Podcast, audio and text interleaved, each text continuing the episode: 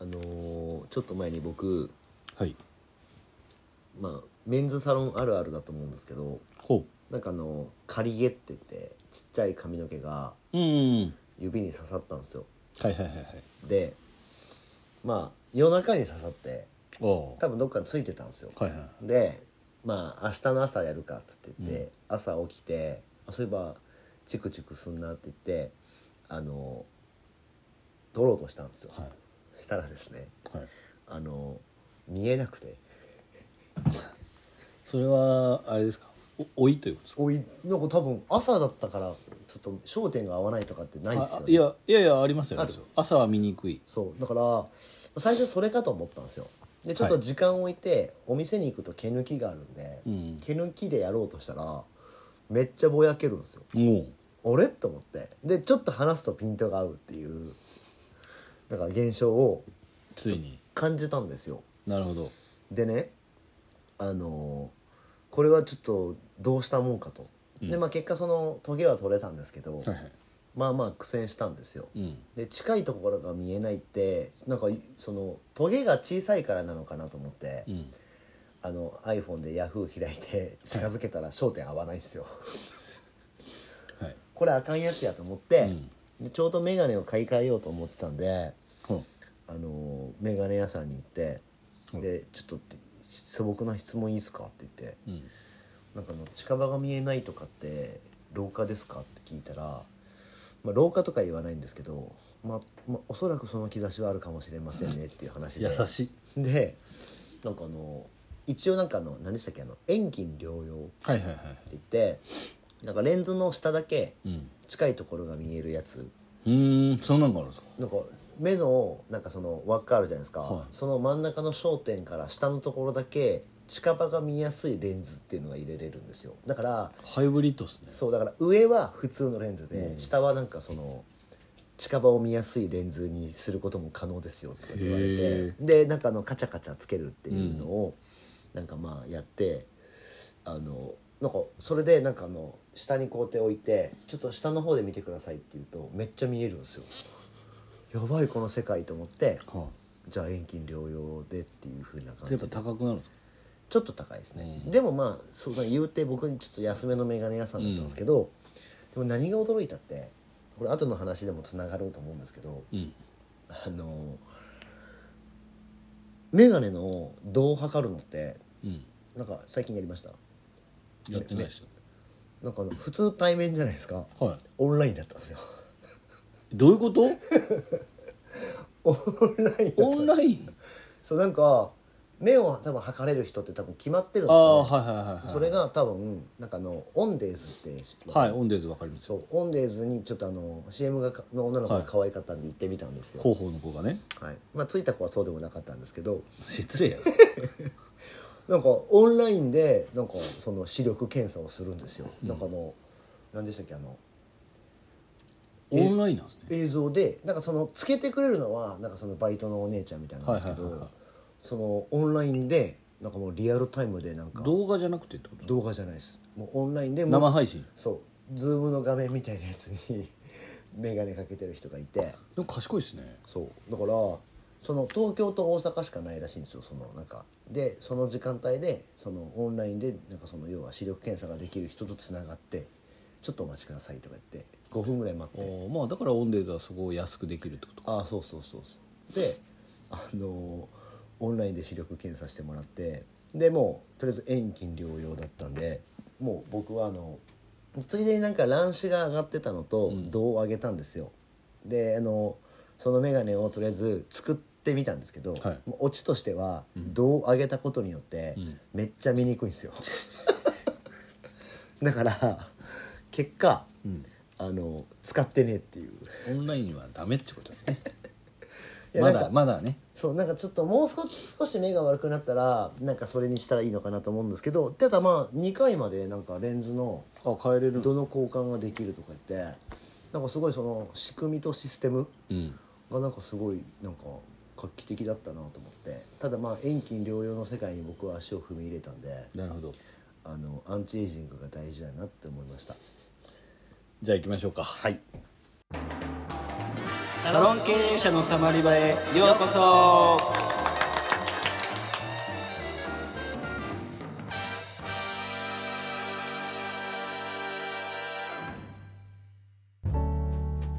サロン経営者のたまり場は経営者のモヤモヤを吐き出してスッキリするだけで解決はしない番組ですお気軽にたまっていってください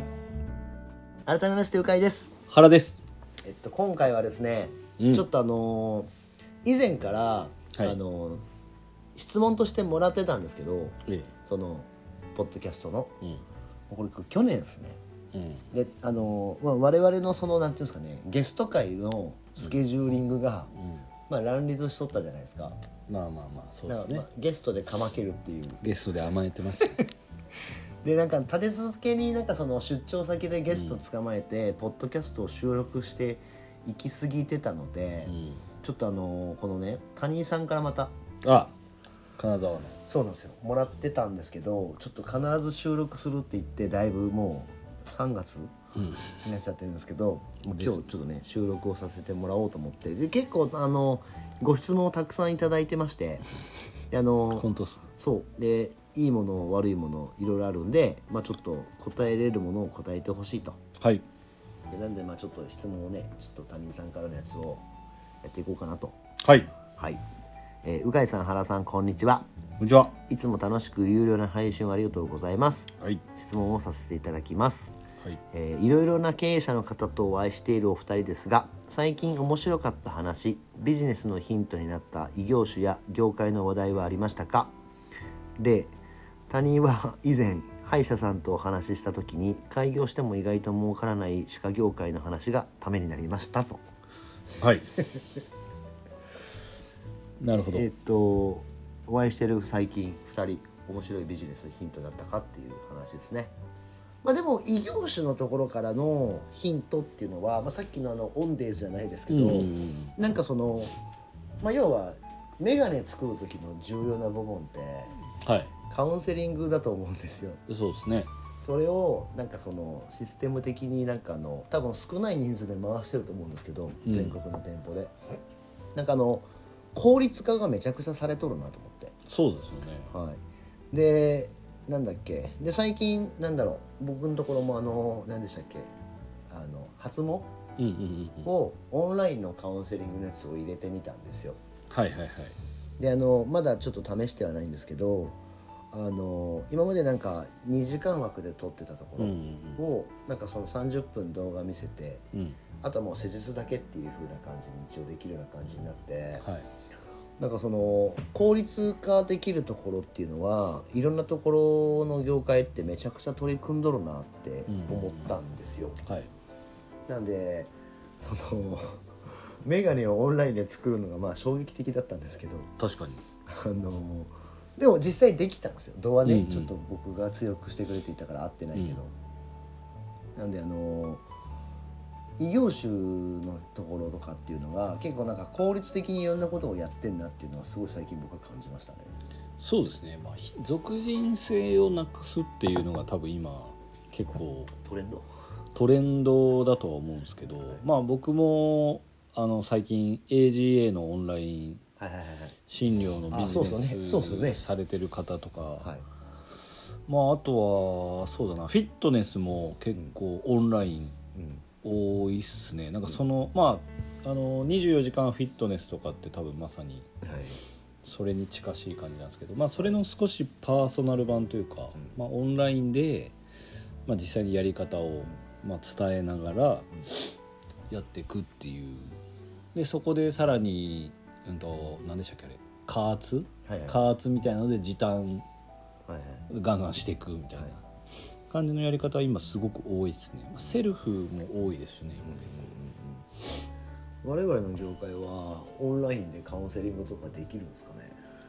無理かどうなんですねヘアスタイルのカウンセリングはできないですけどああそうですね僕うちみたいに髪質改善とかツヤ髪系だと悩みまでは聞けるんじゃないですかああそうですねうん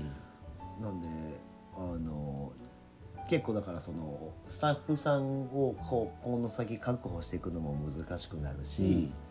でかといって席数とお客さんと営業時間が決まってるから、うん短縮できるところっていうのは短縮できるようなところを、まあ、取り入れてもいいのかなってちょっと最近思いました、うんうん、感染が終わった状態で来店してもらった方が、まあ、1個工程は減るんで、ですよねうん、だからもう、まあ、本当にやろうと思えば、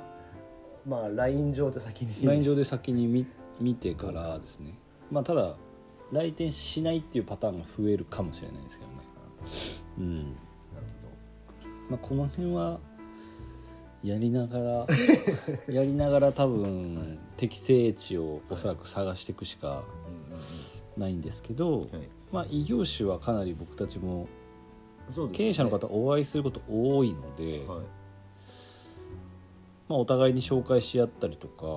まあ、面白そうな人うんとかは結局どっかでつながるたりとか誰かと知り合いだったりすることが多いので、比較的積極的に絡んでいっていろいろお話しさせてもらうとヒントになることは多いので、まあ、他人さんに限らずですけど歯医者さんとかあと結構クリニック系は割と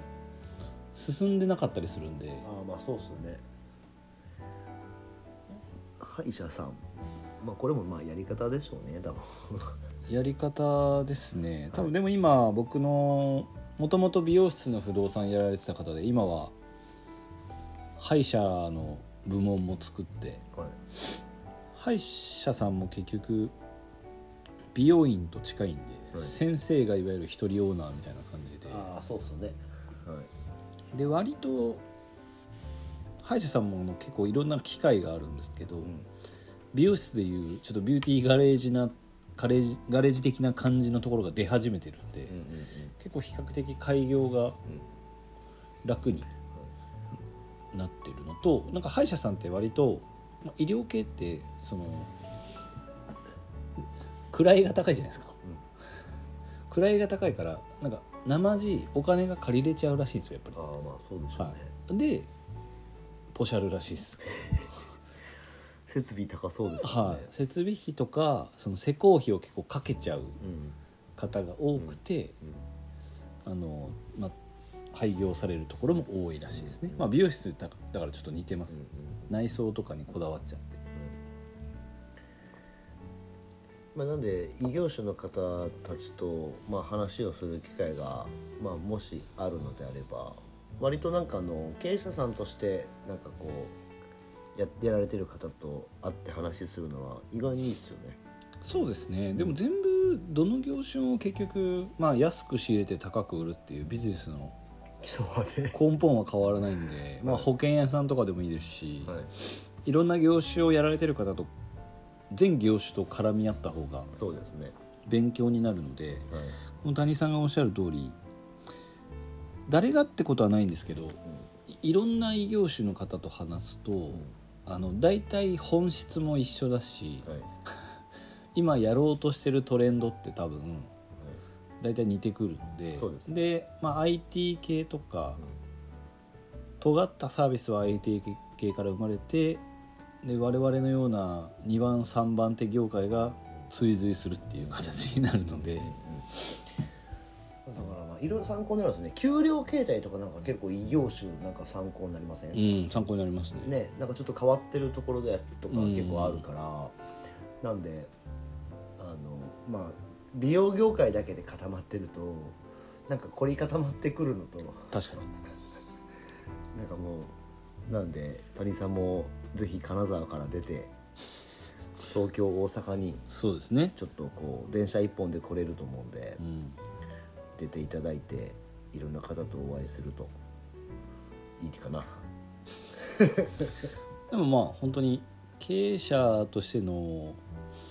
まあ器をね、はい広げていくにはやっぱりたくさんの経営者にあった方がね。会った方が、はいまあよく言われるやつですけど、はいはいはい。あった方がいいので、まあまずはね金沢のごじご自分のお客さんから経営者の方とかつながると思うので、まあそこでどんどん動いていただけるとはい、いろいろ見聞が広がっていいんじゃないかなと確か思いますので、はいまあ、谷井さんも今オープンして2年3年ぐらにいさそれぐらいですね。なので、はいまあちょっとそろそろ飽きてきたんじゃない かな1店舗にはい、あれ人を雇ってましたっけまあ雇っってないんじゃないですかはいなんで次のフェーズに行くにはねはい、次のフェーズの経営者に会わないといけないんでそうですそうですはいなんでまたあの